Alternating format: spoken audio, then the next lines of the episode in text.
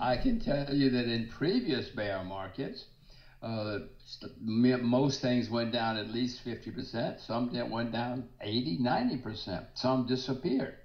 You know, bear markets are strange things, uh, but always 50% is normal. Uh, this is not an opinion. This is just mm-hmm. history. this is the way things have worked in the past. So I'm sure this one will be worse. So Y escuchábamos a Jim Rogers, el cofundador, junto al multimillonario inversor George Soros del Quantum Fund, hablar sobre la pandemia, el efecto que ha tenido en los mercados. Asegura que estos todavía no han visto lo peor. También se mostraba muy preocupado por los elevados niveles de deuda de muchos gobiernos de Occidente, especialmente Estados Unidos, y se preocupa por eh, generaciones venideras. Bienvenidos una semana más a Weekly Call con José Luis de Aro.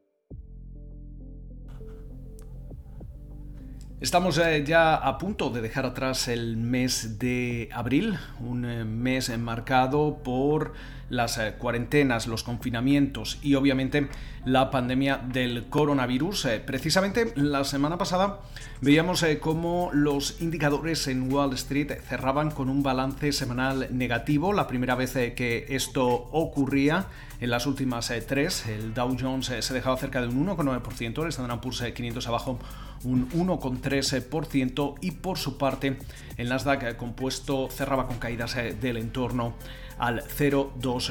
Una semana que obviamente tuvo todas sus eh, las miras eh, puestas en los precios del crudo que se desplomaba, especialmente aquí en Estados Unidos veíamos como el West Texas Intermediate llegaba a, tocar por primera vez en la historia terreno, un terreno negativo. De hecho, cerraba en los menos 37 eh, dólares. Eh, aquí hay que tener en cuenta distintos aspectos eh, técnicos también de cómo se transan esos negocios de futuros, esos contratos de futuros en el, en el NYMEX, que contribuían a, una, a, fomentar los factores que ya de por sí están hundiendo los precios del oro negro. Hemos visto obviamente cómo buena parte de la economía mundial está paralizada y, obviamente la, demanda de, crudo eh, ha caído en picado, mientras eh, tanto tenemos eh, también una, una sobreoferta y, al mismo tiempo tenemos problemas precisamente sobre dónde o cómo poder guardar esos barriles. Existe, existen problemas de almacenamiento y todo ello parece que, que contribuya a, esta situación que hemos visto durante la, última semana. De hecho, esto va a afectar o está afectando directamente a las eh, compañías eh, del shale o el exquisto bitubinoso eh, aquí en Estados Unidos. De hecho, veíamos como Continental Resources, la, petrolera, de Harold Ham eh, ya ha comenzado a, cerrar parte de su producción en Dakota del Norte. Mientras tanto, también hemos visto otras petroleras que comienzan a recortar dividendos. Y también la semana vino marcada por los resultados de Netflix, que sumaban alrededor de 15,8 millones de nuevos suscriptores a nivel global. Estamos hablando de suscriptores eh, de pago muy por encima de los 8,5 millones que esperaba Wall Street. Todo ello obviamente está fomentado por ese confinamiento obligado en muchos eh, países. Mientras eh, tanto, también veíamos cómo del lado de la, de la economía, el Congreso finalmente aprobaba otro nuevo paquete de, ayudas eh, fiscales, esta vez por 484 mil millones de dólares. Buena parte de este dinero, alrededor de 320 mil millones, van a ir a poder llenar ese, ese fondo de préstamos eh, para las eh, pequeñas y medianas empresas que ya se había quedado sin dinero tan solo 15 días eh, después de haberse, haberse instaurado. Eh, básicamente cómo funciona este fondo eh, es que una compañía que tenga menos de 500 empleados, lo que se consideraría una, una pequeña compañía, eh, puede pedir créditos de hasta por 10 millones de dólares y si utiliza el 75% de ese dinero para mantener nóminas, para conservar trabajos, eh, no van a tener que devolver ese crédito. ¿Qué es lo que ha ocurrido? Ha habido también una, mala gestión en el que hemos visto compañías que no se supone que son eh, pequeñas y medianas empresas o pequeños comercios que han optado a estas ayudas. Algunas de ellas van a devolver el dinero, eh, pero esa es la situación que se plantea ahora mismo aquí en, Estados Unidos. Eh, pero esta semana vamos a estar muy atentos a distintos aspectos, eh, porque es una semana en la que 140 compañías del Standard Poor's 500 van a presentar sus cuentas trimestrales, especialmente las grandes tecnológicas. También vamos a tener eh, reunión de la Reserva Federal del Banco Central estadounidense que comienza el martes. Conoceremos ese resultado durante la jornada del miércoles. Eh, también escucharemos a su presidente Jerome Powell.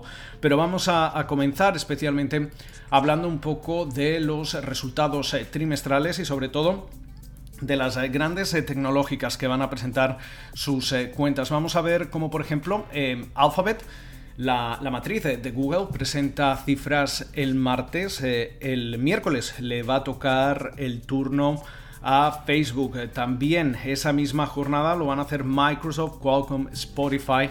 Mientras que el jueves eh, vamos a estar súper atentos a, Apple, especialmente en un momento en el que eh, la compañía cerraba buena parte de sus eh, tiendas a nivel global, cómo toda esta situación ha afectado a sus eh, cadenas de suministro. Y también el jueves vamos a conocer las cuentas tanto de Amazon, una de las compañías que de hecho ha, visto cómo sus acciones eh, han subido eh, en un momento en el que el mercado ha estado dando bandazos. Eh, se supone que es una de las compañías que más se podría estar beneficiando de toda esta situación, aunque obviamente también tiene distintos problemas con sus empleados, con sus centros de, distribución y, otros aspectos. El jueves también va a presentar sus cuentas Twitter. Pero como comentábamos, además de, los resultados eh, trimestrales, hay que estar muy atentos eh, a la Reserva Federal. Eh, vamos a, ver más explicaciones por parte de, de, Powell de cómo se están desarrollando esos, esas distintas facilidades que ha instaurado la Reserva Federal. Hay que recordar cómo, cómo la Fed eh, en estos momentos está incluso mm, presionando los límites de su mandato ya que no solo está comprando bonos eh, del, gobierno, deuda pública, sino también está comprando deuda municipal, deuda corporativa, ETFs eh, e de, deuda corporativa. también estamos viendo cómo está ayudando al, al, crédito del consumidor, con lo cual hay una, amplia eh, influencia en estos momentos eh, en el que eh, hay que estar viendo cómo, cómo se van desarrollando todas estas actividades y mientras tanto también ver cómo esto impacta también el balance de la, Reserva Federal, que en estos momentos está, estaría situándose en, el entorno de los 6,6 billones con B de dólares. Tenemos que recordar que en el punto álgido tras la crisis financiera de 2008, el, el, balance de la Fed llegó hasta los 4,5 billones.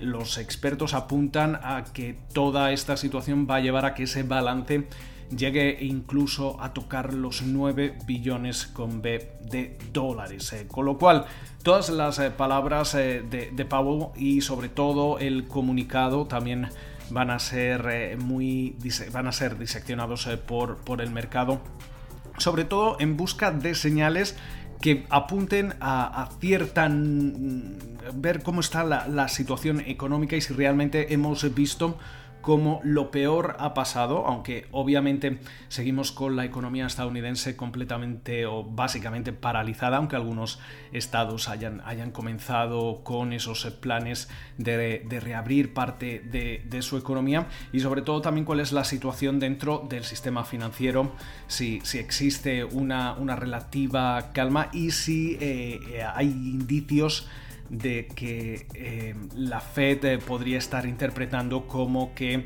eh, en los próximos meses realmente podríamos ver algún tipo de recuperación. tenemos que recordar que el secretario del Tesoro Steven Mnuchin aseguraba durante la jornada del domingo que la economía estadounidense debería empezar a repuntar durante los meses de verano. Estamos hablando de julio, agosto, septiembre. precisamente eh, en lo que se refiere a esa, recuperación, vamos a, estar muy, muy pendientes de lo que. de la primera lectura del, PIB de la, de la, economía estadounidense que se va a conocer el, miércoles eh, por la mañana. Hay que tener en cuenta que esa lectura todavía no va a reflejar completamente eh, la, el impacto que está teniendo la pandemia en Estados Unidos. Eh, pero eso sí hay que tener en cuenta en que en el primer trimestre ya veíamos eh, cómo eh, las ventas minoristas se desplomaban. También hemos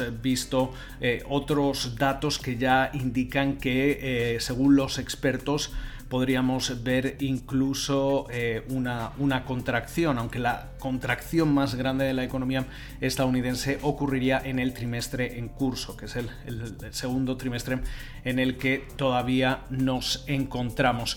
Mientras eh, tanto, vamos a conocer otros, otros datos. Entre ellos vamos a conocer ese dato de la actividad manufacturera de la, de la Fed de Dallas, eh, que se espera que se contraiga Obviamente también vamos a, conocer otros, eh, otros datos, eh, como por ejemplo eh, los ingresos personales, también el gasto personal, las peticiones como no semanales de subsidio por desempleo. Se espera que aunque estas sigan en, millones, se habla de 3,5 millones la semana pasada, podríamos ver cierta estabilización en, esos datos. tenemos que recordar que en las últimas cinco semanas alrededor de 26 millones de estadounidenses están optando a esas ayudas eh, por, por desempleo. También vamos a tener eh, ventas de casas eh, pendientes correspondientes al mes de marzo y, muchos otros datos, pero obviamente todas las miras van a estar puestas en, ese, en, ese, en esa primera lectura del PIB de 2020 de Estados Unidos. También atentos al, al ISM manufacturero que vamos a conocer el viernes. Eh, como comentábamos, además de las eh, tecnológicas, vamos a ver otras eh, compañías que van a presentar sus cuentas a lo largo de la semana. Compañías importantes, entre ellas PepsiCo, Caterpillar, 3M, Pfizer. También lo van a hacer UPS, otra Humana, General Electric, Hasbro. más compañías Tesla, por ejemplo, Signa, Dow, Comcast, McDonald's, Kraft Heinz, Dunkin' Brands y, muchas otras. Y mientras eh, tanto, también hay que, hay que destacar eh, cómo esta semana también vamos a estar muy atentos a las ventas de, automóviles eh, que podríamos ver cómo em, en estos momentos podrían caer hasta un 54% año a año, hasta 638.092 unidades en estos momentos según las proyecciones de TrueCar y también vamos a, ver eh, otras, otras noticias, sobre todo vamos a estar muy atentos a todos los planes en lo que se refiere a posible descalada y también em, ver eh, cómo son los planes de los distintos estados para comenzar a reabrir la economía. Recordemos que el presidente de Estados Unidos, Donald Trump, eh, fijaba ese distanciamiento social a nivel federal hasta el próximo 30 de abril. La semana pasada o esta semana que estamos a punto de dejar ya indicaba que podría extender ese distanciamiento social hasta el comienzo de, verano, con lo cual vamos a estar muy, muy atentos a todos los detalles eh, que lleguen de la Casa Blanca. Con lo cual va a ser una semana intensa, sobre todo del lado de los resultados empresariales, también de los resultados económicos o los datos macroeconómicos. Y nosotros les mantendremos eh, informados aquí, como siempre, en eh, Weekly Call con José Luis de Aro. Esperemos eh, que pasen ustedes una buena semana y como de costumbre nos escuchamos de nuevo en siete días.